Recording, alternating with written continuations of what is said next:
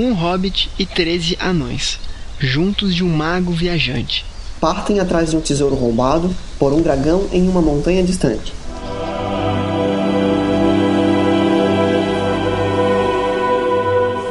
Sejam todos muito bem-vindos ao Livrocast 20. Meu nome é Marcelo Zaniolo e nunca ria na frente de um dragão vivo. Aqui quem fala é o Ramon Andrade e eu não sou herdeiro de Isildur, mas só chegado numa elfa. Eu sou o TJ e sou fanático por Tolkien. Meu nome é Diego Locou e o Tolkien me dá sono. E somos nós que vamos acompanhar você por essa viagem ao mundo da literatura. Hoje falaremos de um livro épico, recentemente adaptado aos cinemas e de autor muito famoso. Falaremos de O Hobbit, de J.R.R. Tolkien. Livro que precede a aventura da trilogia O Senhor dos Anéis. E hoje estamos aqui mais uma vez com Ramon Andrade. Tudo bem contigo, cara? Quanto tempo? E aí, tudo bem? Cara, acabou minha cerveja aqui no meu copo, vou pegar mais, tá? Enquanto ele busca cerveja, a gente espera. Faz um, bota um tic-tac, tic-tac, tic-tac.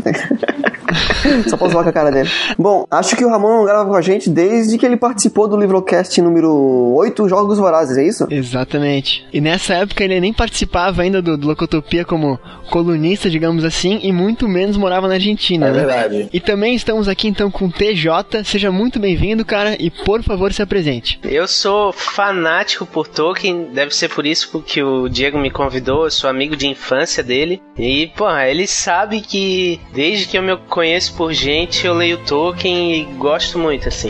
O que faz só dois anos.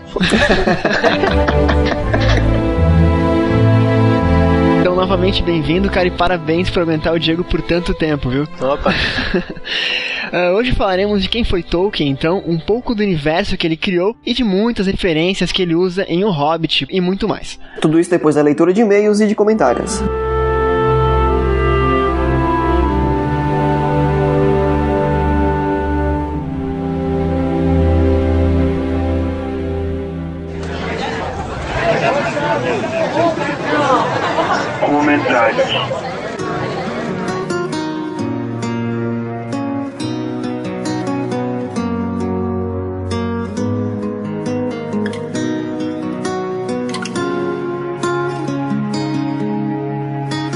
Muito bem, Diego. Hoje começamos, cara, com um comentário vindo de bastante longe, deixado pelo Daniel Domingues, sobre o cast Fernando Sabino, cast 19, né? Ele falou o seguinte em uma série de tweets que a gente trocou ao longo da semana. Muito bom, eu adorei o cast. Sou de Portugal a viver na Suíça, mas fiquei fã do vosso trabalho. Não, peraí, peraí, peraí, peraí. Vamos falar direito, né? Muito bom, adorei o cast. Sou de Portugal a viver na Suíça. Não, não, não vou tentar ser engraçado porque eu não vou conseguir imitar. Mas acho que pelas palavras que ele usa dá pra ver que ele é daqui, né? Continuando aqui na leitura brasileira, por assim se dizer, ele diz que ele é de Portugal e mora na Suíça, mas ficou fã do nosso trabalho. O cast está mais fantástico a cada dia, segundo ele. Vocês estão a ficar com uma boa dinâmica. Sugiro uma das obras do Fernando Pessoa. Ele é português. Não sei se isso seria problema, mas valeria a pena. Então, Daniel, muito obrigado. É um prazer ter um ouvinte aí de tão longe, cara. E, pô, tenho certeza que não é problema nenhum falar de Fernando Pessoa. Inclusive, está até na pauta pro ano que vem, né? Sem, sem mais detalhes. Até porque a gente fala aqui de vários autores internacionais, né? Na verdade, são poucos autores nacionais que a gente comenta. Exatamente. E eu, particularmente, sou muito fã do Fernando Pessoa. Então aguarde, continue aí ouvindo a gente. Muito obrigado por comentar aí de tão longe, cara. E espero que continue aprovando nosso trabalho. É, eu sou fã do, do Fernando Pessoa, sou fã do, do Mickey Rato, do Donald Pato, então. Tanto faz é pessoa ou não. Bom, e o próximo comentário também é sobre o mesmo cast, deixado pelo Pensador Louco. Ele diz o seguinte: O menino no espelho é muito bom mesmo, e o exercício de metalinguagem que ele usa no final, ao se encontrar com um menino, é maravilhoso. Pensador louco que é tão louco que esqueci o nome dele, né? Não faço a menor ideia de quem seja. Bom, Marcelo, acho que a gente tem que começar a adotar aqui alguma postura de pedir o nome e a idade das pessoas, ou o que elas fazem. É, porque daqui a pouco a gente tá lendo trollagem à toa aí, a tudo quanto é direito, né? ah, cara, mas pensa positivo. Pelo menos o Pensador Louco tá no site certo, né? Parar no Locotopia. Bom, é mais ou menos por aí.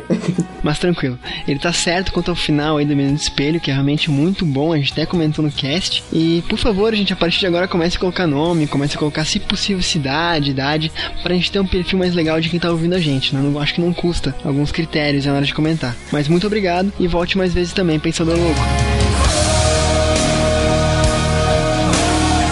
Cara, e quanto ao último cast ainda, que deu bastante o que falar aí, como os últimos casts nossos, né? Muito obrigado por quem tá prestigiando a gente aí. Foi deixado pelo Rui Rodrigues, falando que O Menino no Espelho é um dos livros mais marcantes da minha infância. Esse livro é demais. Então fica aí uma outra opinião, né, para quem ainda não leu e pensa em ler, que vale muito a pena realmente. Bom, o Simão mandou um e-mail bem bacana pra gente. Ele diz o seguinte: Pessoal, parabéns pelo podcast. A iniciativa de fazer um podcast de qualidade sobre literatura é excelente. Assino quase 50 podcasts e apenas dois são sobre literatura, por pura falta de haver mais produção de qualidade nesse assunto. Conheci o Livrocast faz pouco tempo e fiz uma breve mini maratona para escutar todos os episódios, e talvez por isso tenha percebido como melhorou nos últimos episódios. Particularmente, eu prefiro os podcasts que são mais parecidos com uma conversa do que com a leitura de um texto, e é justamente esse caminho que vejo que estão seguindo. Os meus dois centavos de sugestão é.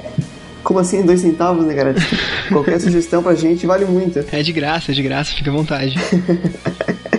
Pensem em ter uma faixa de spoilers. Percebi que desde o início essa foi uma grande preocupação, mas acho que se um momento spoiler for devidamente sinalizado, não tem problema e pode trazer mais conteúdo para o programa. Mais uma vez, parabéns e continuem melhorando. Abraço. Então, Simão, muito obrigado pelos dois centavos, cara. E tenha certeza que a gente tá trabalhando com vinhetas, tá pensando em mudar muita coisa aqui no Livrocast ainda.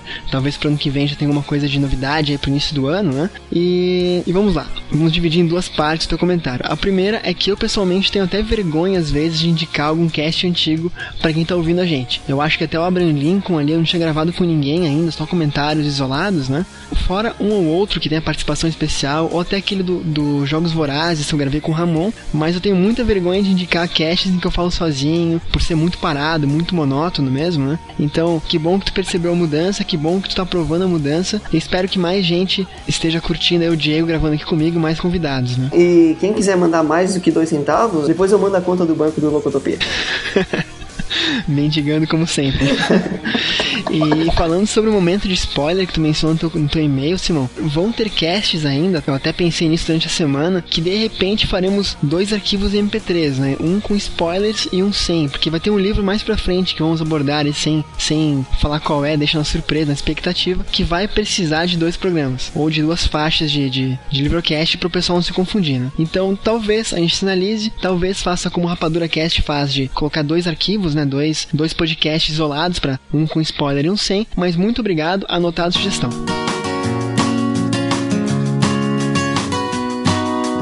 Diego, minha vez de ler comentários? Yeah. Cara, recebemos uma chuva de comentários de outros podcasts literários. Eu fiquei muito feliz com isso, viu? Não sei se chegou a acompanhar essa comunicação entre nós e outros casts, mas valeu a pena. Cara, eu tava tão atribulado com o meu TCC que não acompanhei muita coisa não, mas vamos lá. Mas vamos lá então que eu vou compartilhar contigo aqui o que de mais legal aconteceu nessa comunicação entre nós e outros programas. O primeiro a deixar comentário foi o Vitor Caparica, que deixou a seguinte mensagem: Ótimo programa sobre o Sabino, pessoal. Conheci o Livrocast hoje e gostei bastante. Parabéns. Dar deixou o link do cast dele, né? Que é o Cego em Tiroteio. Eu já ouvi e é muito bom. Recomendo então, porque realmente faltam casts literários. E deixa eu engatar outro em sequência aqui, Diego. Sim. Lucien, do Cabuloso Cast. Ou o Lobisomem do Anjo da Noite. deixou um comentário um pouquinho maior aqui pra gente. Ele é de Recife, tá? Ele é professor, blogueiro e podcaster, né? Como eu falei, do Cabuloso Cast. E ele tem 31 anos. Valeu pela identificação, amigo. Ele falou o seguinte: Cheguei até o Livrocast pelo JP Matheus, do Vida Beta Podcast, que eu também conheço e vou colocar o link aqui embaixo depois. Gostei muito do programa de vocês e já assinei seu feed. Sou daqueles que pensam, quanto mais podcasts melhor. E por isso venho, não pedir parceria ou troca de banners, mas que ambos, no caso eu e Diego, possam participar de alguns programas nossos. E com certeza vamos. Quem sabe vocês não estariam interessados em gravar o Drops conosco? O que acham? Sobre os podcasts, ouvi dois, o do Kafka e o do Fernando Sabino. E é incrível como uma mídia pode nos apresentar autores e curiosidades sobre o universo literário. Fizemos um programa sobre Kafka também, mas considero que o Livrocast conseguiu me passar novas informações e me sinto grato por isso. O programa sobre Fernando Sabino foi espetacular. Estou bastante interessado em ler algo do grande escritor. Parabéns, acho que nas férias consigo fazer uma maratona para ouvir todos. Continuando o e-mail dele aqui, depois a gente responde, né, Diego? Eu não sou um ouvinte passivo e sou bastante crítico quando não gosto de algo. Por isso, minha crítica ao episódio de Kafka é que por mais que tenha sido divertido gravar de forma presencial, lembre-se de que a qualidade do áudio vem em primeiro lugar. Eu ainda sonho em usar uma mesa de som, mas só o farei quando tiver condições de levar o melhor áudio para os nossos ouvintes. No programa do Sabino, por sua vez, porque o Diego não permaneceu, acho que seria válido alguém se passar pelo ouvinte leigo, pois ele é um mensurador com o nível de programa e faz com que os convidados não passem do limite. Então, assim, eu fiz esse papel no cast número 14, onde a gente falou sobre o livro Quando Nietzsche Chorou.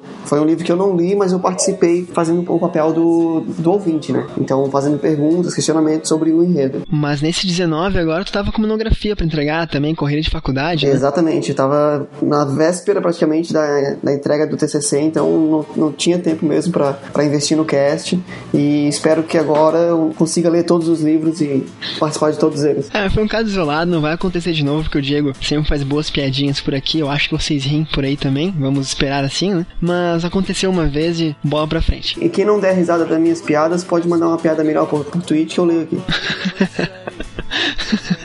Mas então, só para encerrar o e-mail do Lucien, ele termina da seguinte forma: Bem, é isso. Vocês estão de parabéns, gostei mesmo do trabalho e prometo acompanhar, dando feedback na medida do possível. Abraço.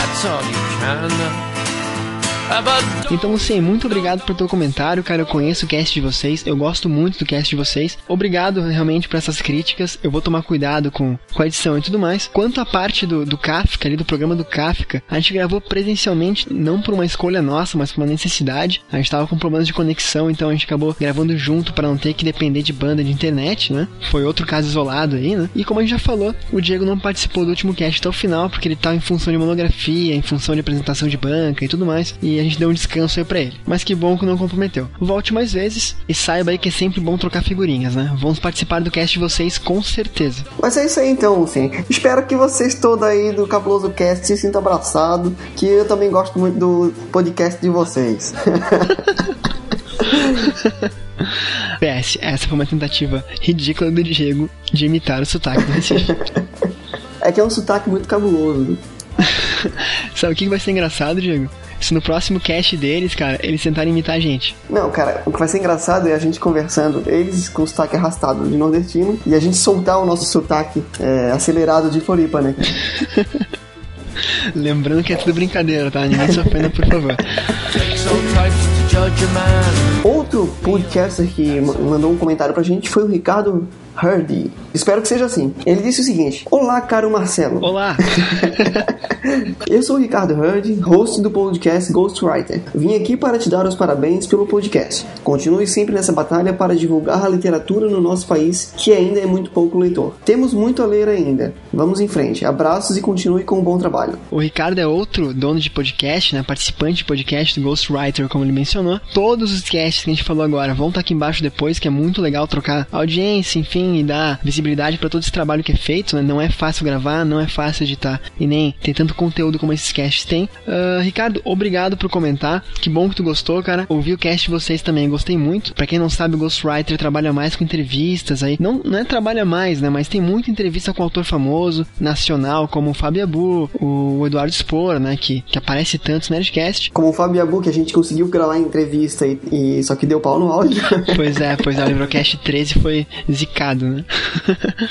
Mas é muito legal o trabalho de vocês. É uma outra forma de trabalhar com literatura que é muito importante também. E quem sabe um dia também a gente troca participantes nos casts, né? Fica a sugestão. Ou quem sabe também entreviste a gente depois que eu e tu publicarmos os nossos livros, né? Olha, cara, se o mundo não acabar em 2012, de repente eu acabe o livro um dia, mas. Quem sabe em 2013 a gente publica o nosso. vamos ver, vamos ver.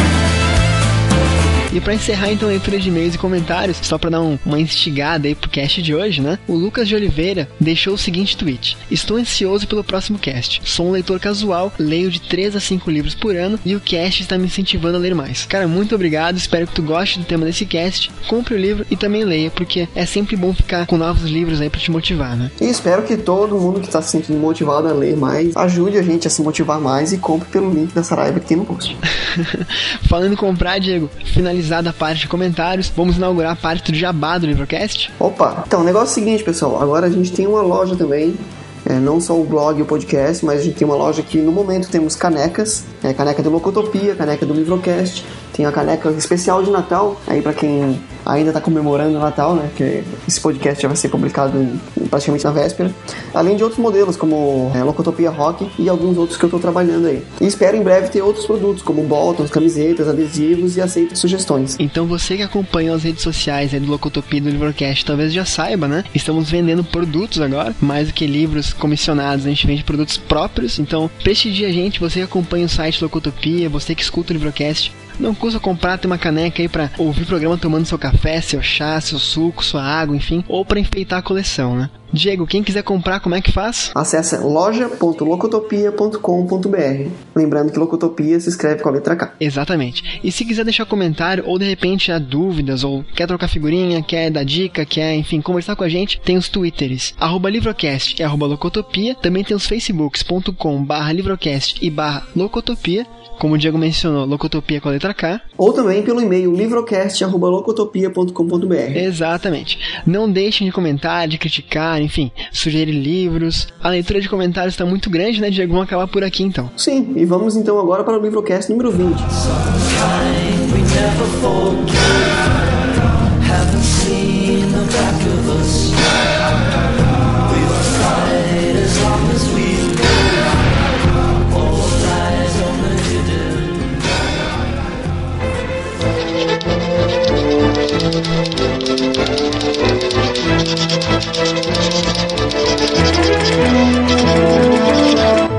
Livrocast, sua viagem pelo mundo da literatura.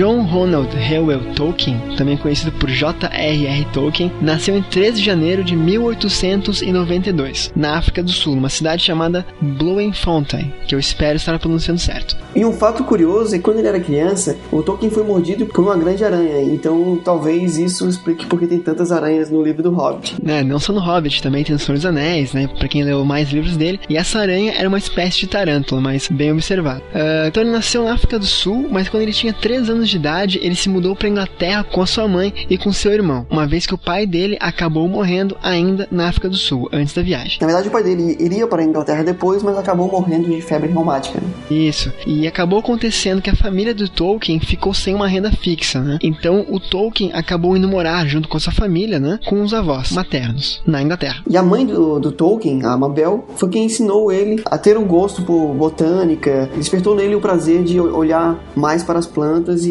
e também de fazer os desenhos de paisagens, árvores e tudo mais. É, foi a mãe do Tolkien que ficou responsável aí pela educação geral dos filhos, né? Então, além da botânica, como tu comentou, Diego, foi ela que ensinou também ah, algumas coisas de línguas, né? Escrever, a ler, que ensinou as primeiras noções de latim ao Tolkien e ao Ronald, que é o irmão do Tolkien. E como eu falei, ensinou ele a ler mais ou menos quando ele tinha 4 anos de idade, quando ele já começou a conseguir escrever fluentemente, o que é um fato aí bastante importante, né? bastante notável. E pouco depois disso, a mãe do Tolkien é, vem a falecer. A partir de então, Diego, e quem tá ouvindo a gente agora, quem tem a guarda do Tolkien e do irmão dele é o padre Francis Morgan, que vira seu tutor. Uh, com 16 anos, o Tolkien se apaixona pela Edith Mary Brett e esse padre, responsável pela educação do Tolkien, acabou achando que a Edith era uma distração para os trabalhos escolares do seu pupilo, do seu praticamente, entre aspas, aí, filho, né? Bom, eu acho que o padre ficou enciumado, mas tudo bem. Ele pensou assim: o Tolkien é meu. É. E tinha outra coisa também que incomodava muito o padre: é que essa mulher, essa menina na época, né? A Edith, ela era protestante, então algo aí que deixou as coisas mais complicadas pro, pro jovem Tolkien. Acontece que, que o escritor acaba obedecendo à proibição imposta pelo seu tutor. E nessa época ele escreve Silmarillion só para se vingar de toda a humanidade. Nada a ver, cara. não mente, Diego, não mente. E aí ele para de falar com ela, fica proibido de falar com, com o amor de sua vida. É, ele parou de falar com ela até porque o padre ameaçou de cortar a sua carreira universitária se ele não parasse de falar com ela, né? Então ele tiraria ele da universidade. Então vamos dizer que a gente entende o Tolkien, né?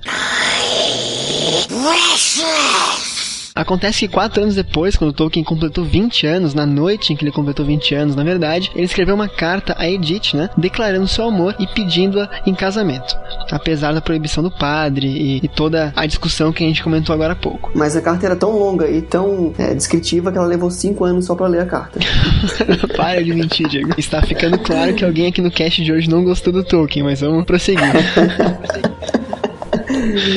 Uh, a Edith respondeu que já tinha combinado de casar com outro homem, mas que ela havia aceito o pedido de casamento desse outro rapaz por virtude da, da, do sumiço de Tolkien e por ter acreditado que o John havia esquecido dela, né? Então ela acabou cancelando outro noivado. Depois disso, eles se encontraram. Mas, ô Marcelo, sabe como é que era o nome do cara que ela ia casar? Não. Smaug.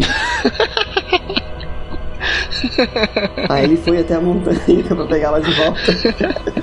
Você que não entendeu a referência, continua ouvindo o cast. Mas então os dois se encontraram, reataram esse amor, né? E a Edith acabou casando com Tolkien, ou aceitando se casar com ele nessa época histórica. E logo em seguida, depois de aceitar o casamento com Tolkien, a Edith se converteu ao catolicismo, por insistência do Tolkien, que deve ter sido insistido também pelo padre, né? Mas tudo bem. É, que deve ter sido compelido pelo padre. E eles viveram quase felizes para sempre. Restless! Acontece então que o Reino Unido, que contém a Inglaterra, né, acabou por entrar, por se engajar na Primeira Guerra Mundial. E o Tolkien acabou por voluntariar-se para o serviço militar. Tolkien treinou então com o 13º Batalhão, que era de reserva, em Cannock Chase, Staffordshire, ou mais conhecido como CCS. Onde ele ficou por 11 meses. Ele foi transferido depois para o 11º Batalhão, que já era de serviço, com a Força Expedicionária Britânica, chegando na França em 4 de junho de 1916. Sobre esse evento aí, ele escreveu mais tarde a seguinte frase, ou o seguinte pensamento, abre aspas, uma dezena de oficiais subalternos eram mortos por minuto. Separar-se da minha mulher, então, era como uma morte, evidenciando então um momento de tristeza pelo qual Tolkien passava nesse momento de sua vida. O que me deixa surpreso é que foi só uma frase, né? Não sei se ele escreveu mais. Cara, tá achando tão cansativo assim, Diego? Eu esperaria nada menos do que um livro. Acho que depois a gente conversa sobre isso. tá, tá beleza.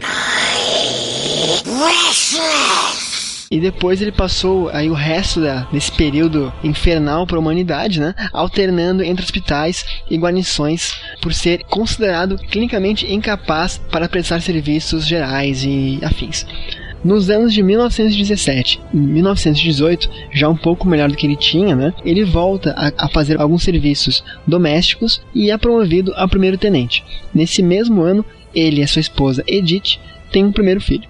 E agora um ponto alto da história que explica muito sobre ele, acredito eu, é que o primeiro emprego dele depois da Primeira Guerra Mundial foi no dicionário de inglês de Oxford, onde ele trabalhou com a história e a etimologia das palavras de origem germânicas começadas com a letra W. Então, você sente por aí já o, o, o nível de, de aprofundamento que o cara tinha com a língua inglesa, né? É, não à toa muita gente chama ele de o professor, né? Mas, mas enfim. Acho até que ele podia trocar o nome dele pra J.R.R. Tolkien W, né? em 25, em 1925, portanto, ele volta a Oxford, na Inglaterra, né? E se torna professor na faculdade de Pembroke College. E nesse período, quando ele dava aula, ele escreveu os livros O Hobbit e os dois primeiros volumes da trilogia O Senhor dos Anéis. Tá, esse cara, na verdade, não vivia, né? O cara dava aula na faculdade, ou seja, tinha prova para arrumar, trabalho para corrigir e tudo mais, e ainda escreveu O Hobbit e Senhor dos Anéis 1 e 2, né, cara? E você quer dar mais uma vez a nota fatídica, Diego? Bom, cara, o negócio é o seguinte: a mulher do Tolkien morreu no dia 29 de novembro de 71, bem velhinha já, né? Com 82 anos. E o Tolkien morreu 21 meses mais tarde, em 2 de setembro de 1973, com a idade de 81 anos. Falando um pouco mais sobre o Hobbit agora, já para focar um pouco mais no cast de hoje, né? Tolkien ele era muito apegado aos seus filhos. Ele teve quatro, né? Como a gente comentou. O primeiro foi John Francis Howell Tolkien. O segundo foi Michael Hilary Howell Tolkien. O terceiro foi Christopher John Howell Tolkien. E o quarto, ou a quarta, foi Priscilla Mary Anne Howell Tolkien. Também conhecidos como J.F.R. Tolkien, M.H.R. Tolkien, C.J.R. Tolkien e P.M.A.R. Tolkien. Tá beleza, consegui essa piadinha do cast. Mas então, ele era muito apegado aos filhos dele, né? E, e foi por causa deles, ou melhor, para eles que Tolkien escreveu O Hobbit, como falaremos em seguida. Bom, e antes de escrever o Hobbit para os filhos dele, ele escreveu um livro chamado As Cartas de Natal do Papai. E ele escreve também, antes do Hobbit, um idioma élfico e uma mitologia para todos esses povos que ele dá vazão aí, né? Se eu não me engano, ele já escrevia runas desde os 8 anos de idade, mas tudo bem. Bom, Marcelo, e tu sabe como é que ele começou a escrever o Hobbit? Nope. Bom, ele estava trabalhando, aí ele achou uma página em branco. Quando ele olhou contra a lua, ele viu que tinha algumas runas de lua, né? E ali tava o começo da história. Cara, fala a verdade, cara. Não mente a mim. Não, não, ele encontrou uma página em branco e, do nada, inspirado, escreveu as seguintes palavras: Num buraco no chão vivia um hobbit. Que, se eu não me engano, é a primeira frase do livro, certo? Correto? Bom, depois de terminado o livro, então, ele emprestou o manuscrito para alguns amigos que leram o livro e também gostaram. E alguns desses amigos tinham filhos e mostraram para seus filhos que também gostaram. E daí veio a ideia de uma editora de publicar O Hobbit. Bom, e foi depois disso que esses amigos e os seus filhos desenvolveram a doença chamada narcolepsia, né? Cara, eu achei que a gente ia falar sobre isso depois. ah, desculpa, desculpa. Mas então, logo no primeiro ano de estreia do livro, já faz um, um sucesso avassalador. Ele é recebido muito bem pela crítica. Ele recebe um prêmio de um jornal americano com melhor ficção juvenil do ano. Então estreia com, com o pé direito, né? Com um pezão gigante e peludo. E encorajado então pelo sucesso crítico e financeiro do livro, ele continuou o seu trabalho né, com O Senhor dos Anéis, a pedido da editora, e acabou fazendo algumas modificações para a história do livro do Hobbit continuar na nova trilogia. É, na verdade, ele adaptou O Senhor dos Anéis e adaptou um pouco o Hobbit, né, para que os livros fossem continuações. Então, ele uniu o útil ao agradável, já que ele já vinha escrevendo Senhor dos Anéis. Ou seja, ele enfiou um anel no meio do livro. e essa ficou conhecida como a primeira trilogia de quatro livros. Que na verdade eram cinco. Ah, não, esse aí já é do Douglas Adams. tá, quanta referência. Mas só para só a cargo de curiosidade, essas mudanças foram bem pequenas, né? Como as questões referentes ao mundo do Bilbo, ao mundo do Hobbit, à cidade do Hobbit, enfim, as referências bem no início do livro e ao final do livro, mais especificamente. Mais algo a acrescentar, Diego Locou? Então vamos reunir nosso grupo e partir para essa aventura. Então simbora, lá e de volta outra vez. Over the misty mountains cold dungeons deep and caverns old. Antes de começar a falar do livro, então, eu queria perguntar para vocês três quem já leu O Senhor dos Anéis, pra gente fazer uma, uma divisão aqui, quem conhece um pouco mais de Tolkien e quem é noob como eu. É, eu já li. Eu? Não. Eu já li. E além do Senhor dos Anéis, leram mais alguma coisa? Sim. Ah, uma coisa, eu li mais ou menos 40 páginas do Senhor dos Anéis. Depois disso eu dormi. Então, eu li o Silmarillion e aquele outro livro dele que é sobre um cachorro. Cara, esse do cachorro eu não li. Eu só fiquei no em Arda mesmo. Ah, tá. Tá, mas são todos depois do Hobbit, né? Não, é assim, ó. Foi lançado, o primeiro que foi lançado foi o Hobbit. Certo. Depois o Senhor dos Anéis. Mas os outros são tudo histórias da mitologia, tá ligado? Uhum. De antes, é, eras antes do, do, do da história do Hobbit. Uma divisão fácil para se fazer disso daí é tipo, o Silmarillion conta a história da primeira era, né? O Hobbit acontece um pouco antes da. ou um pouco depois do começo da Segunda Era, né? Agora eu não me lembro. E o cachorro balança o rabinho. E o cachorro é uma história à parte, que não vai ser comentado no episódio de hoje. Tá, mas vocês que, vocês que entendem um pouco mais aí, como é que funciona essa questão de eras? São quantas eras? É tudo uma mitologia criada pelo Tolkien, né? Isso, tudo, tudo. Língua, mapa, tudo, família. Inventou tudo, claro, teve as referências dele, né? Sim.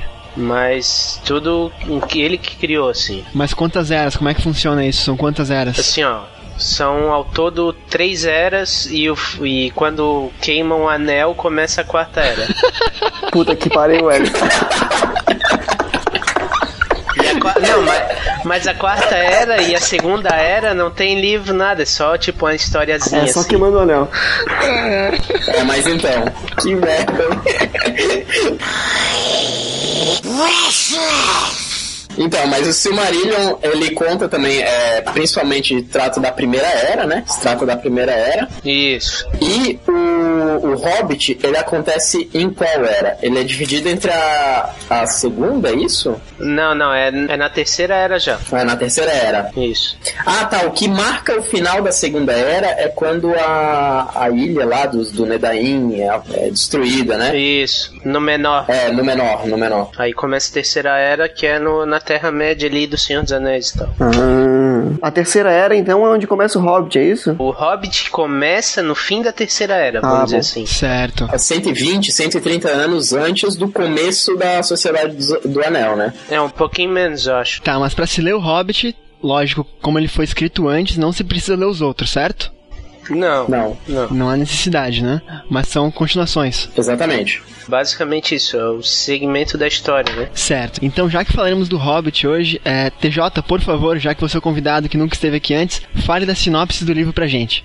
Cara, basicamente é um livro um pouquinho mais infantil, bem diferente do, dos outros, da história ali da Terra-média, né? E começa contando a história do, do condado, assim, do- é a primeira vez que entra o condado na, na mitologia de Tolkien. Começa a história com Bilbo, um hobbit como quase todos os outros, bem acomodadinho no condado, que conhece o Gandalf. E o Gandalf, sabe-se lá por quê, nesse começo de, de história, é, escolhe ele e sente nele que ele tem que ir recuperar ah, a casa do, dos anões que entram na história depois, né? Com a festa que eles dão e tal. E basicamente é isso. Ele vai na, na, na aventura meio de gaiato assim e toma uma proporção muito grande na mitologia. Se tratando de hobbits e anões, não pode ter tomado uma proporção muito grande, né? Mas tudo bem. É verdade.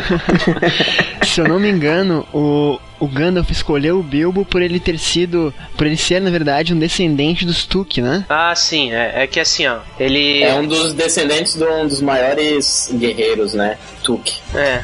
que existiram. Dentro ali da história do, do- dos Hobbit, eles eram os mais aventureiros, assim, vamos dizer assim. E pra quem não sabe, os hobbits são praticamente homens, né? De baixa estatura, são menores que anões, né? É, Sim. sendo que os anões não passam de 1,50m, os hobbits são o quê, né? No máximo um metro?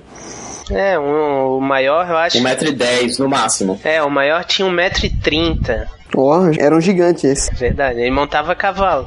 Ele escalava cavalo. né?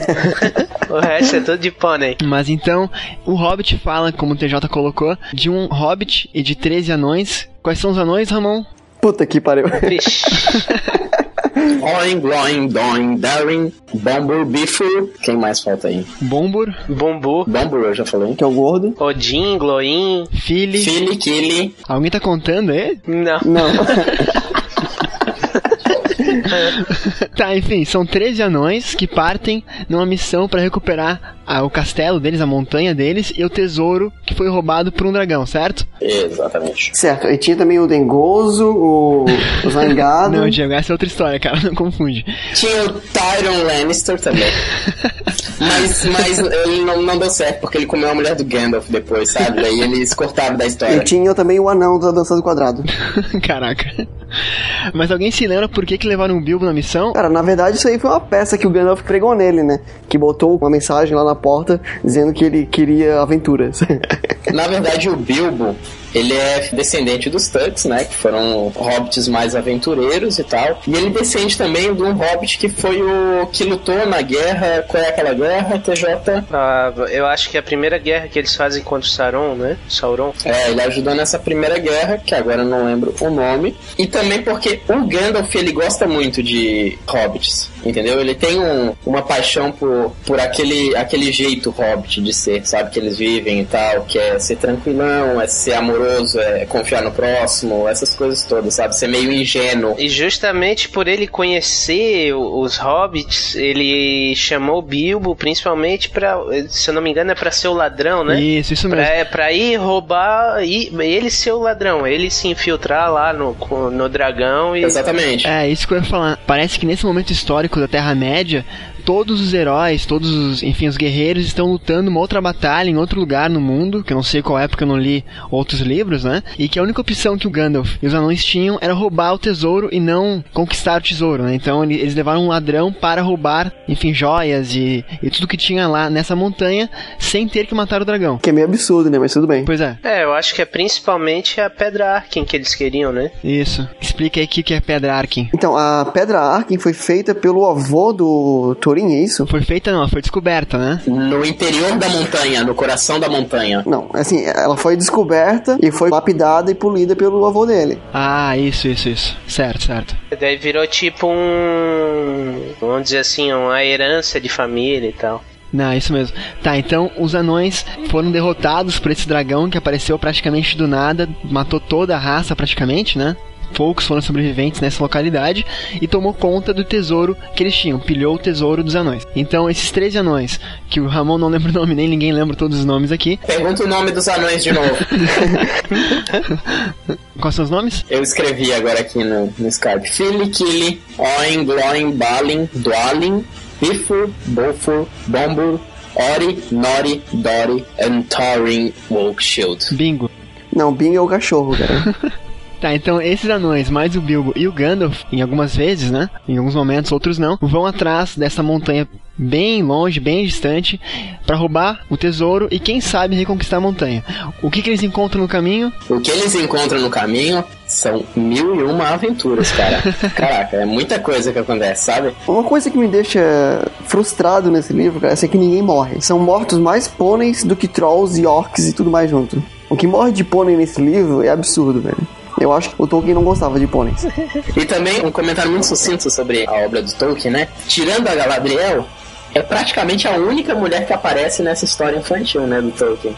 O resto é tudo homem. Cara, mas pelo que eu li sobre o Tolkien, ele teve muito poucas mulheres na sua vida, então de repente pode ser um reflexo, né? Não sei se. O que é totalmente relativo, né, cara? Porque às vezes o cara não tem mulher nenhuma na vida dele e fica inventando mulheres na sua cabeça, né? Então, sei lá. É, quanto nerd aí joga RPG com perfil feminino, né? Na imaginação, né? Verdade. Quanto nerd joga RPG só pra ver a bunda da boneca correndo na frente dele, né? Ou tirar as armaduras, né? E botar den barra dance. Tá, até agora a gente tá falando aqui do, dos 15 personagens, né? Que são os 13 anões, o Hobbit e mais o, o Mago, o Gandalf. Mas quem são esses personagens? Quem são esses anões? Quem, quem é o Hobbit? Quem é o Gandalf? Co- Como eles são? É, mas tem mais também. Tem os trolls, tem os, os orcs, os wargs, é assim que se fala? Exato. Tem as aves, tem uma galera nesse livro também, né? Um, um mundo bem rico. Ah, os próprios elfos da. da.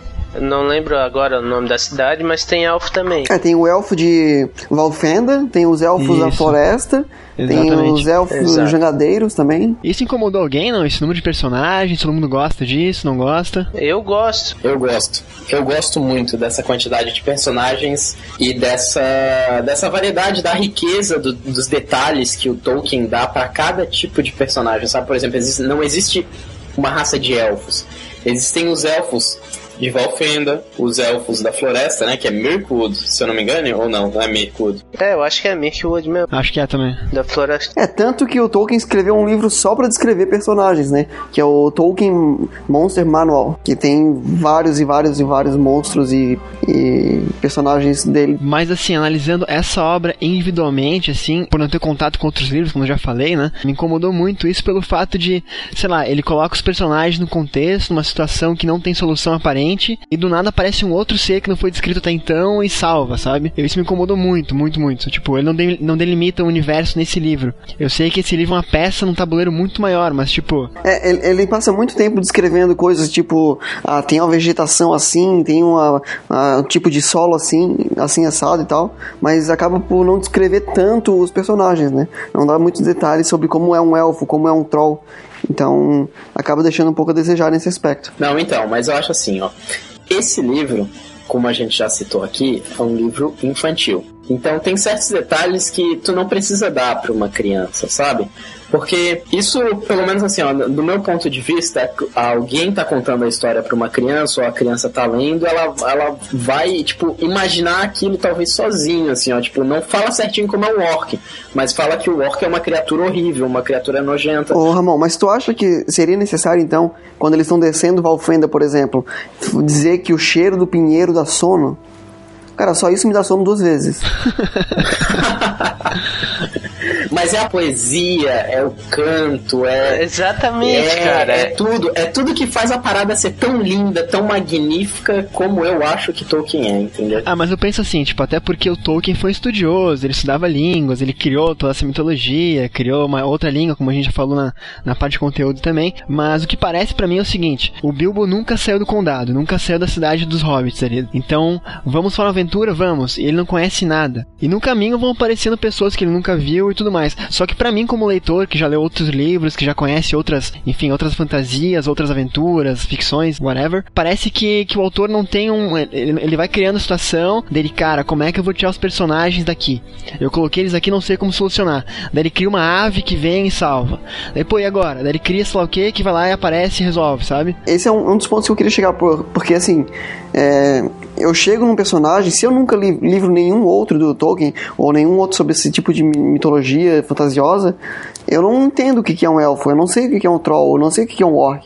Então ele, ele perde muito tempo é, explicando o cenário e não explica como são os seres que estão nesse cenário, né? dizer para vocês o seguinte, assim, ó, que é tipo, eu acho que na cabeça do Tolkien, não na cabeça, mas do, do jeito que ele escreveu, ele não foi tão linear assim, mas ele tinha muito na cabeça a, a mitologia, entendeu? Sim, ele já tinha todo um contexto na cabeça dele. Sim. Mas se tu pega o Hobbit como o primeiro livro, tu não consegue entender muito bem o que que cada personagem é. Mas de todo modo, eu acho que é um livro bastante intenso. Uh, ele é narrado de uma forma bastante diferente, como falamos um pouquinho mais pra frente, ao menos, né? Eu acho isso. E, e só para justificar um pouco essa sequência do Hobbit para o Senhor dos Anéis, existe um artefato muito importante no livro, né? Que é o próprio anel. O anel, é, ele usou como gancho. É, esse anel ele não explicou, claro que na, na, no que ele escreveu antes ele já dava uma pincelada em cima e ele já usou como gancho.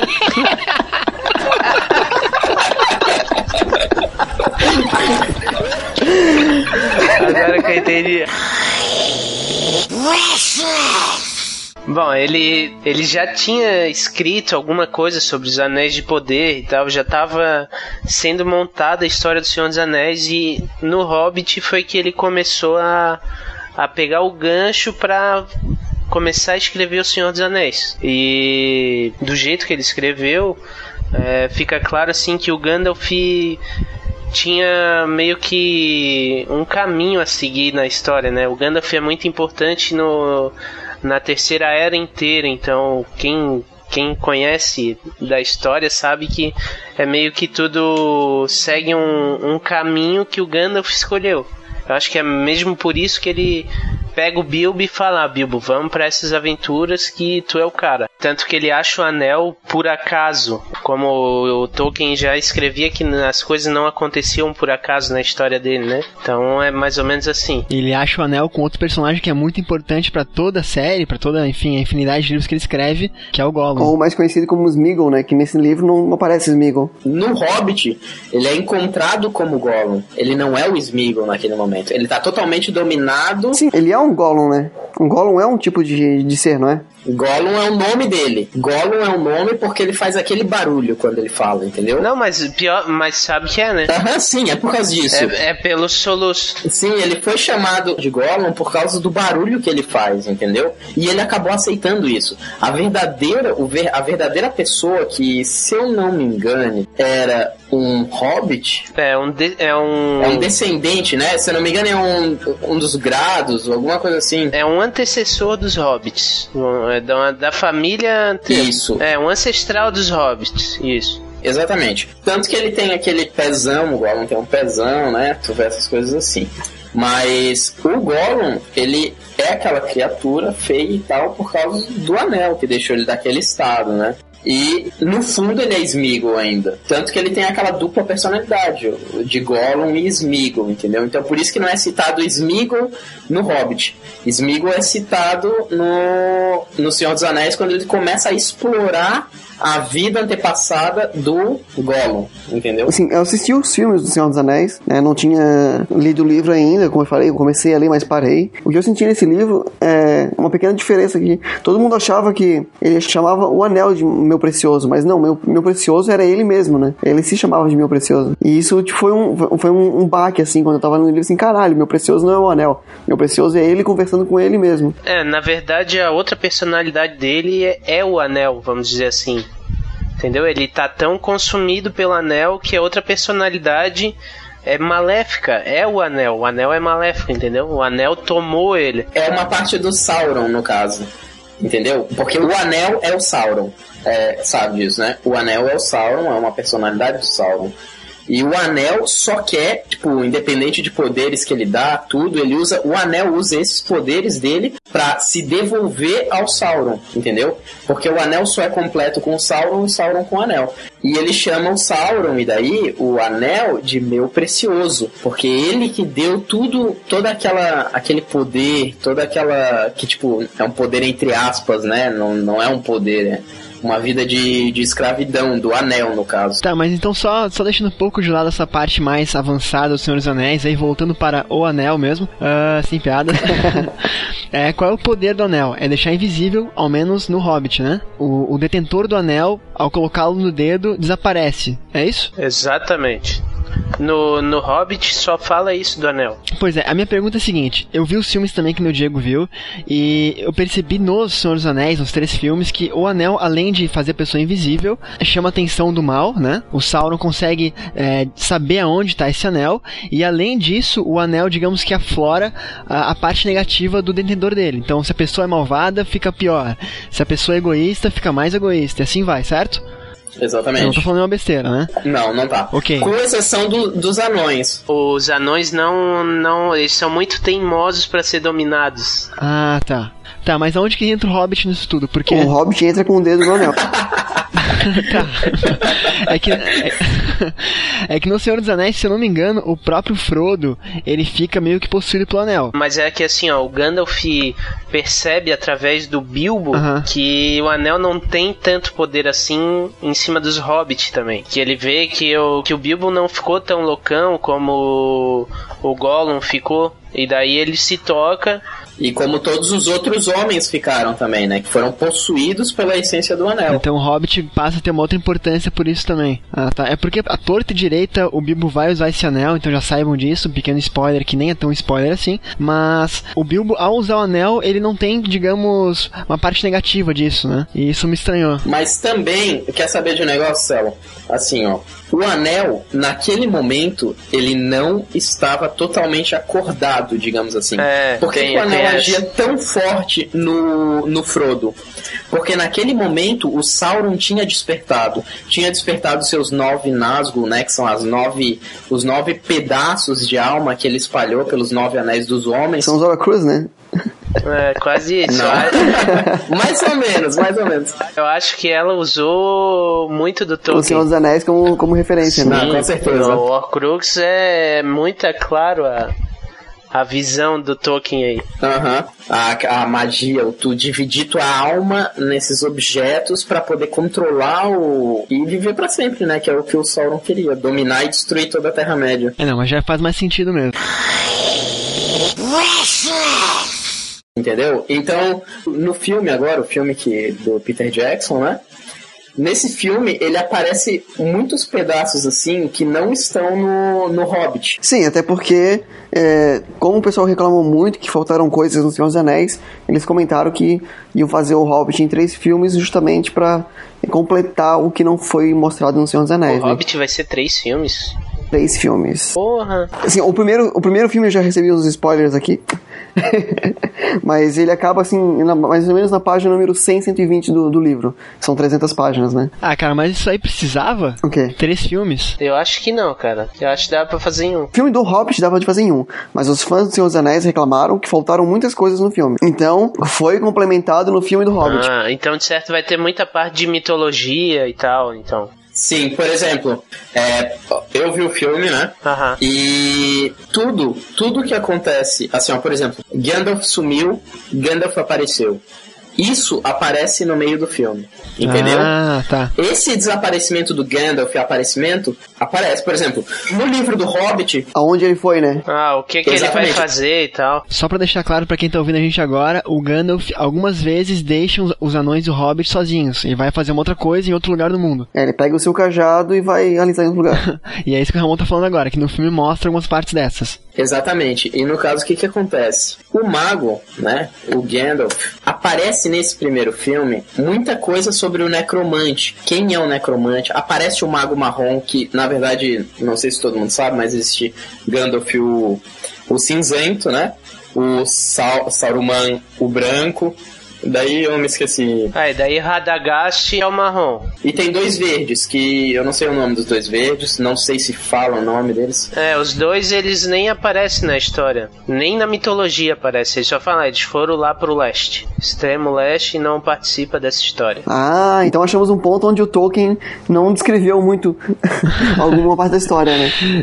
Acho que faltou tempo pra ele. Exatamente. É, mas assim, ó, o Tolkien, ele não conseguiu terminar a sua obra, né?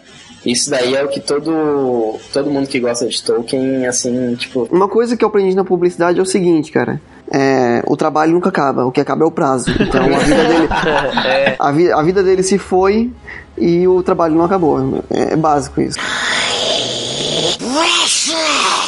Mas só puxando o link então nessa crítica que o Diego faz tão ferrenha sobre a narrativa do Tolkien, é, lendo o Hobbit pra mim ficou muito mais claro que isso é parte de algo muito maior, como realmente é, né? E que ficaria muito melhor este livro no cinema ou numa série ou em algo visual. numa assim. série, cara. Ia ser Eu acho que ficaria perfeito. fantástico. Então de repente assim, eu não vi o filme Uma ainda. série da HBO. Ah, Ah, por favor, né? é. Por favor. Nada, numa novela mexicana, El Robete. Mas assim, eu não vi o filme ainda e tô muito curioso pra ver, porque eu sei que as minhas críticas em relação ao livro vão ser, é, enfim, minimizadas no filme, né? Ou ao menos é o que eu espero. É algo muito mais visual, muito mais rápido, dinâmico, enfim. É assim, até porque toda essa explicação que tem no, no livro, onde ele vai descrevendo o cenário, no filme não precisa dessa descrição, ele mostra a descrição. Então tu tem muito mais tempo pra ver o que acontece e não pra descrever o tipo de terra que tem no chão. Com certeza. Mas enfim, é, como vocês viram a narrativa do livro? Gostaram, não gostaram? O Diego já fez um monte de crítica aí, fique à vontade pra, pra debater aí. Olha, eu não duvido nada que aquela mosca de 77 tenha saído do livro, mas, mas tudo bem. Aquela que pique tu dorme? Exatamente. Para, cara, nem é tão, tão ruim assim, Ah, cara. cara, o que eu acho assim do livro do Hobbit Nossa, que é não, um- não, não, para, para tudo. Para tudo. Que eu vi o Marcelo falando agora a frase, nem é tão ruim assim. Como assim, meu amigo? Como assim? A história, cara, não é ruim, mas o jeito que ele escreve é que assim, é muita descrição, é um pouco lento, arrastado, acaba me dando um pouco de sono, mas também, assim, é, não que vá acabar com a história. A história é boa, tem bastante detalhe, pra quem gosta de bastante detalhe, é bacana. É, mas para quem gosta de uma leitura, para quem gosta de uma leitura um pouco mais dinâmica, é, como outros livros tipo da trilogia Millennium, então os livros do Dan Brown, que tem um, são, são capítulos curtos e, e descrições rápidas, é, talvez não seja tão atrativo assim. Mas quem gosta de um livro um pouco mais detalhado, um pouco mais é, trabalhado, o Tolkien com certeza é o cara. Não tem, não tem outro, outra pessoa para ler. Eu acho, eu, eu concordo contigo nisso daí, porque, tipo, quando eu tiver meus, meus filhos, né, meus quatro pimpolinhos e tal, essas coisas assim. É, vai ser o Kelly, o Philly. Oin bloin.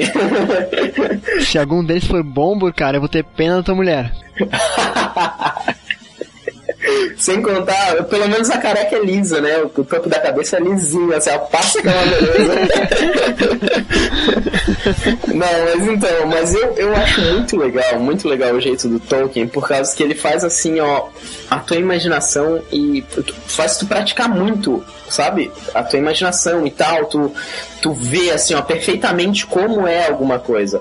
Por exemplo, no começo do livro, quando ele vai descrever como é a toca de um hobbit. Cara, eu acho essa descrição fenomenal, assim, ó, eu nossa, eu fico de cara com esse tipo de descrição super detalhada e acho muito legal para criança também, que é o, o, objetivo do livro. Foi feito, é um livro é, infanto-juvenil, né? Infantil, não sei se entra infanto-juvenil. Tanto que a, a, minha primeira frase do cast seria.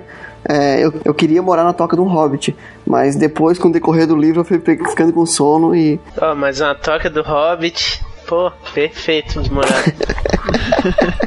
Ainda tem uma adega embaixo e barril de, de cerveja. Sim, é, um, é uma taverna perfeita, sabe? Tipo, tu tem tudo lá dentro. Tu tem tudo. Tem um monte de queijo, um monte de carne, carne de coelho, cerveja, vinho. Tu tem tudo, hidromel, tu, tudo tu tem na toca de um hobbit, cara. E em excesso, porque eles são assim, ó, eles guardam tudo em excesso. Tanto que os, os anões vão chegando, vão fazendo festa, vão comendo, vão pedindo mais coisas e não acaba nunca, Exatamente. né? Exatamente. Pois é. E o pessoal que come e bebe enquanto grava o cast iria adorar, né? -huh, com certeza. E tu, TJ, gostou da narrativa do livro? Lembra como é que é? A narrativa, eu comparando com os outros, é um, é um pouquinho pior, assim, eu acho. Com os outros do Tolkien, porque ele usa um, é, um pouquinho mais, mais é, jovial, assim, vamos dizer, a história, justamente para ser, pelo alvo, ser um pouco mais infantil, assim. É um negócio mais leve até. O Diego vai adorar saber isso, porque é mais leve que os outros livros. E eu gosto muito desse negócio de ser detalhista, de fazer a nossa imaginação voar muito, assim. O Tolkien faz isso faz a gente imaginar tudo. Então... Pegando esse ponto teu de, de, de livro infantil aí, é, eu não li os outros, como volta a frisar, mas pelos filmes que eu vi, parece que os anões, no Senhor dos Anéis, no caso, parece que o Gimli, né, ele é muito mais, enfim, adulto do que os anões desse livro, que são trapalhões, que fazem besteira, que caem, que bebem, que, enfim, sabe? Então, assim, ó, no, no filme vocês esperem assim, ó, foi uma coisa que eu vou liberar agora. Cara, de... não faça isso. Eu vou, eu vou falar assim, né? Não, é um spoiler, tipo, sobre o jeito dos anões. Não vou falar nada demais. Todos que leram o livro, todos que leram o livro, viram que os anões são brincalhões, tem todo aquele, aquele jeitão, assim, sabe, de engraçadão e tal. E pra criança mesmo, é uma parada pra criança pra criança rir, pra criança se apaixonar por eles. Por isso eu acho que ele não matou nenhum anão durante a aventura. Só os né? pôneis. Pô, criança não gosta. Só os pôneis. Mas criança, pônei whatever. Né? É, se for uma menina, fudeu, né? É, se for uma menina, fudeu. Mas homem não, homem não. Então é um, é um livro para crianças, mas do sexo masculino. Se for criança do sexo feminino, vai odiar o livro porque morrem 200, 200 pôneis. Nossa, tira isso que isso vai cortar metade da audiência, hein, cara? Vou retomar aqui, ó. No filme, vocês vão perceber que, tipo, os anões, assim, ó, ele não é um filme, assim, ó, totalmente para criança, como o livro é. Tipo, é colocado uma carga muito mais pesada e tal. Por exemplo, até a metade do livro, final do livro, tu não dá muito valor pros anões, porque eles não fazem nada, né? Tipo, eles só sabem se, se arrumar confusão e botar tudo nas costas do Bilbo pro Bilbo resolver. O que que. No filme, não. No filme, foi colocado assim, ó, tipo, Thorin escudo de carvalho é um Thorin escudo de carvalho, sabe, cara? Tipo, eles botaram assim umas cenas que não tem no livro, é como se fosse, não vou falar como é, mas o escudo de carvalho ficou muito legal, muito legal mesmo, o jeito que ele usa o carvalho para se proteger. Ah, sem contar a própria história do escudo de carvalho, tem uma história porquê do escudo de carvalho, é isso que é interessante. Sim, e essa história aparece no livro. E essa história tá nos Contos Inacabados? Não? Tem na, no apêndice do Senhor dos Anéis, que eu me lembro agora. E acho no, que só. Do Retorno do Rei, né? É, Contos é Inacabados deve ter alguma coisa. É, eu não, não lembro agora se é no Contos Inacabados, mas no apêndice tem, realmente. No apêndice tem grande. É, tipo, tudo que eles usaram para fazer no filme também, eles tiraram do, do apêndice. O extra ali depois do Senhor dos Anéis. Agora eu vou dizer uma coisa. É, o último livro que tentou construir todo um mundo e tudo mais precisou de pelo menos 12 apóstolos pra tentar escrever a construção, né? Mas. É verdade. E o Tolkien fez isso sozinho, né, velho? Mas sobre narrativa ainda, deixa eu dar minha opinião aqui, que eu acho que tem uma parte muito legal que a gente tem que ressaltar aqui. Eu, ao menos, tive a impressão de estar sentado numa fogueira, enfim, numa roda de amigos, e que uma pessoa boa de narrativa, de... Uma Ô, Marcelo, Marcelo. Diga? Tá sentado na roda de amigos, cara. Cara... Não faz isso, velho. o Diego forçando a piada aí. Mas então, tá, eu tô, eu tô num luau, então, ok, numa reunião, e tem um cara que é mais, enfim, empático, mais legal, que tá contando uma narrativa e ele começa a contar uma história. E o livro começa assim, putz, eu não vou comprar essa história, e começa aí, começa aí bem devagarzinho. Cara, quando tu vê lá pro final do livro, tu tá tão entretido na história que tu quer saber o que acontece.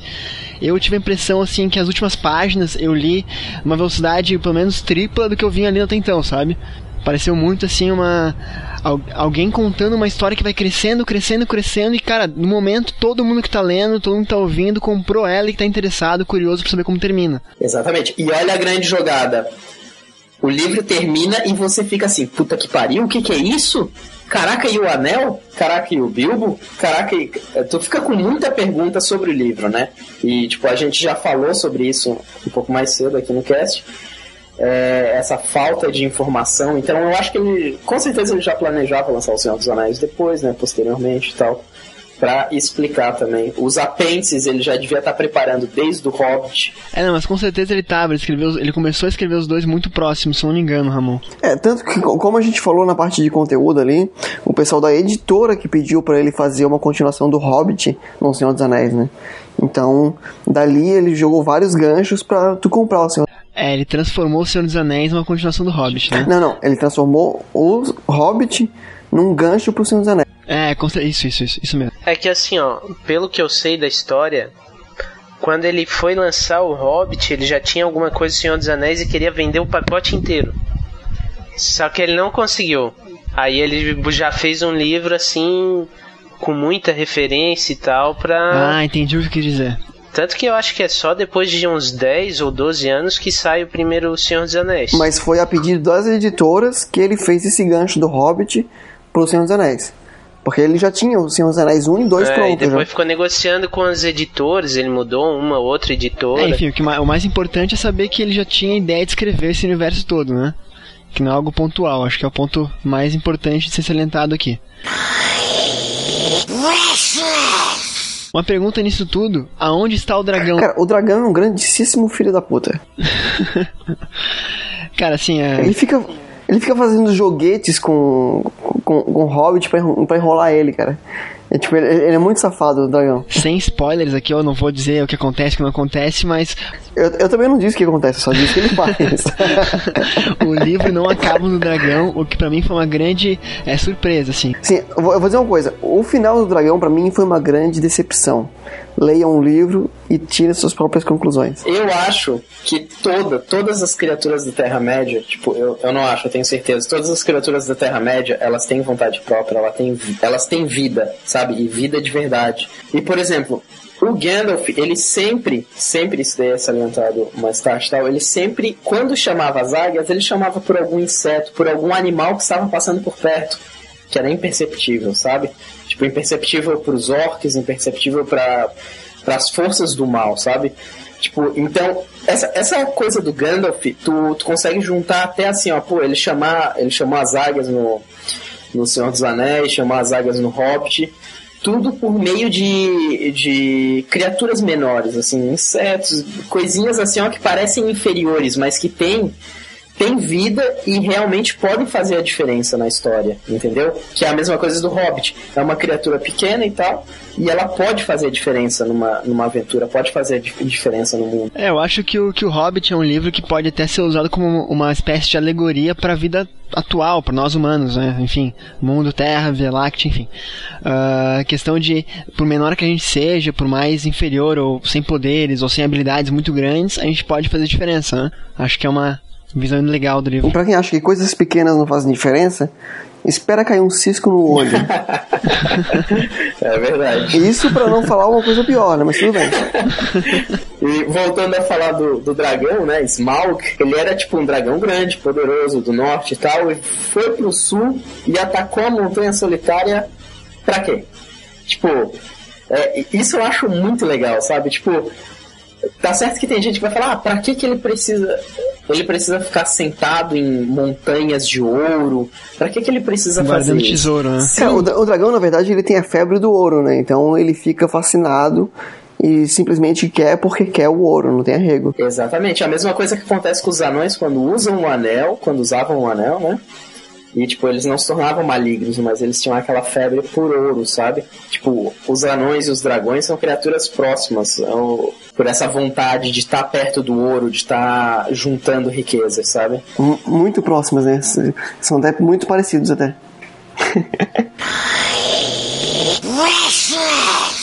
Mas já falamos e desfalamos de anões, hobbits, dragões e enfim. Eu queria saber de vocês três, e depois eu dou meu parecer também, qual é a análise final do livro? Indicam, não indicam? Vale a pena ler, não vale? Assim, ó, eu indico bastante o Hobbit pra quem gosta de mitologia e pra quem quer ler um, um negócio faça a imaginação trabalhar mesmo, assim. O Hobbit vai te aguçar muita curiosidade. É isso que é interessante no- nos livros do Tolkien, que ele faz tu ler Tolkien.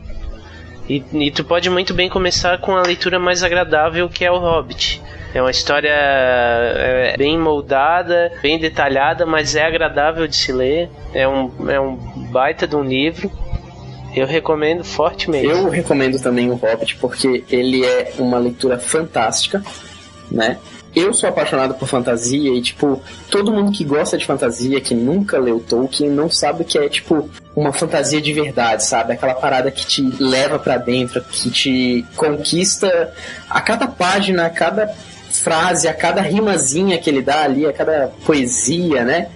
Que ele monta a cada música ele vai te conquistando mais, tu vai achando aquilo divertido e é aconselhado para assim, ó, adulto, se nunca leu, para ler e para principalmente para crianças também, por causa que aquilo ali vai trabalhar a imagem, a imaginação das crianças assim, ó, muito bem, cara. Assim, elas vão se apaixonar pelos personagens. Eu acho que independente de sexo e tal, elas vão se apaixonar pelos personagens, eles são cativantes, são legais, são, são bem engraçados. E até assim pro Bilbo, porque o Bilbo ele começa no livro como uma criança que não sabe fazer nada e termina como um verdadeiro herói, sabe? Tipo, não em força, não em, em suas conquistas, talvez, mas no coração dele, sabe? A forma dele pensar e, tipo, mostra que tu não precisa ser um cara de dois metros de altura e super fortão pra ser um herói matador de dragões, entendeu? Fala, Ramon. Não, então, a gente não chegou a comentar por que, que o Gandalf é, iniciou essa aventura. Se preocupou em, em fazer essa aventura, em fazer os anões recuperarem o território deles e tal. Não, não, não comentamos. Foi comentado e tal por a gente que o Gandalf queria um hobbit para roubar o tesouro. Mas a verdadeira preocupação do Gandalf nisso Ah, tudo sim, sim. era de fato destruir o Smaug. Por causa que ele já se preocupava com que o Sauron, é, tipo, se tu vê alguns documentos aleatórios, assim, tipo o apêndice e tal, você percebe que o Gandalf ele se preocupava com o Smaug, porque ele sabia que o Sauron ia voltar. O Sauron tinha sumido e apareceu de novo como necromante. E ele sabia que se o Sauron voltasse, o dragão ia ser uma arma muito poderosa para ele, porque todo o mal trabalha a favor do Sauron, né? Que E nesse mundo, o Smog era o último dragão? Era o último. Era o último? Ah, tá. É, uma sensação que eu tive é de que o. É que, o- que o, o Gandalf sabia do que, que ia acontecer sempre. Então, não sei. Me parece assim, ah, como os, os elfos sempre sabiam bastante coisas, o Gandalf também sabia algo do futuro, sabe? É, é o que me O parece. Gandalf era um Maiar, é Maiar que fala. Ele é um semideus, ele é um semideus. É, ele é um semideus e ele foi levado para Terra Média exatamente para combater o Sauron.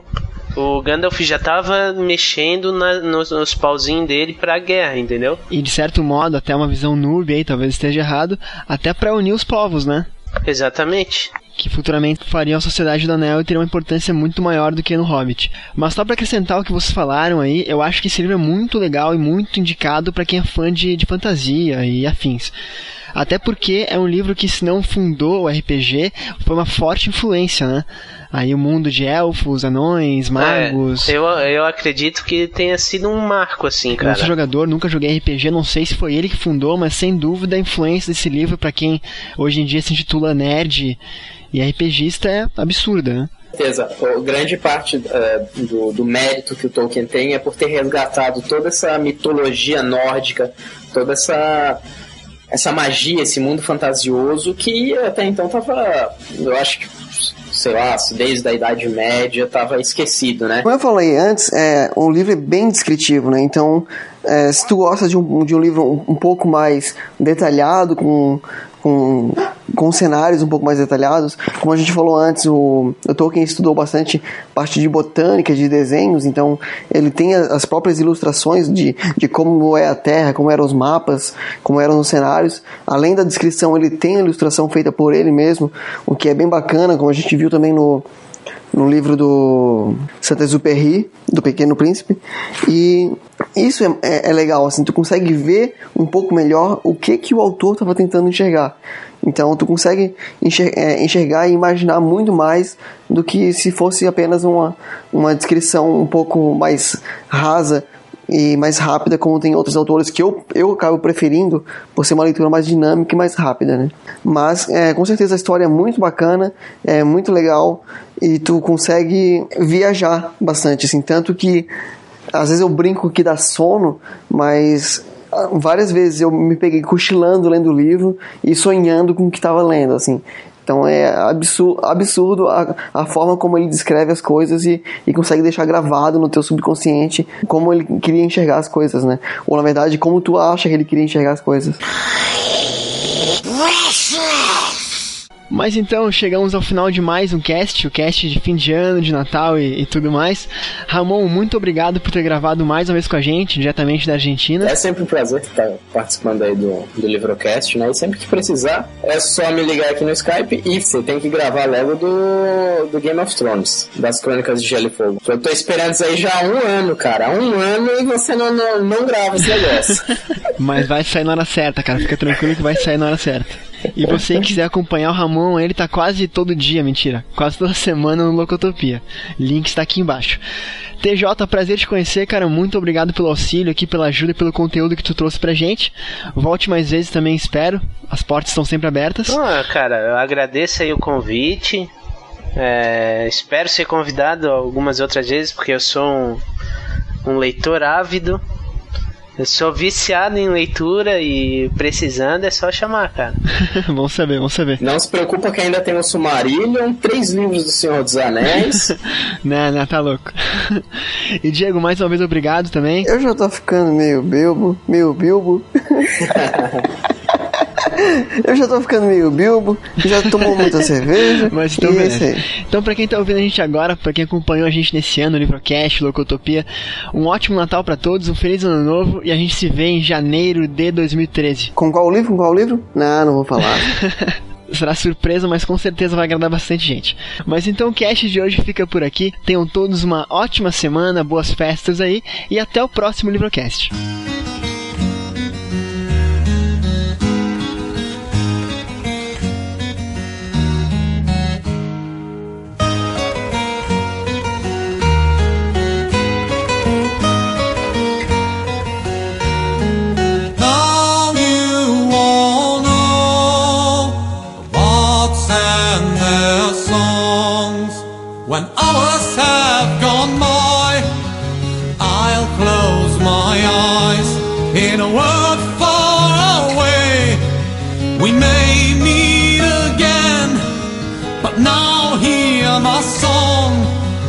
Dawn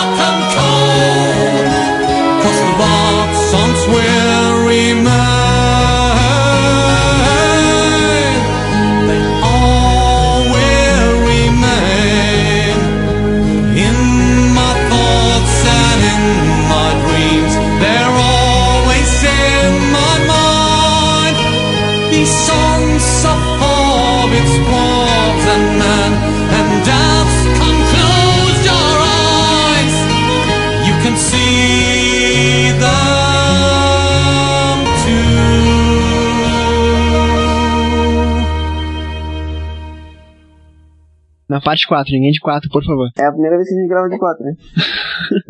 Ué, então sentindo o quê? Tá diferente? Tá melhor? Tá mais gostoso? Não, o problema é que rala o joelho. Né? Vamos lá que a pauta é grande. Simbora que a pauta é longa, né, Diego? Pauta é longa. Muito bobinho, né? Tá louco.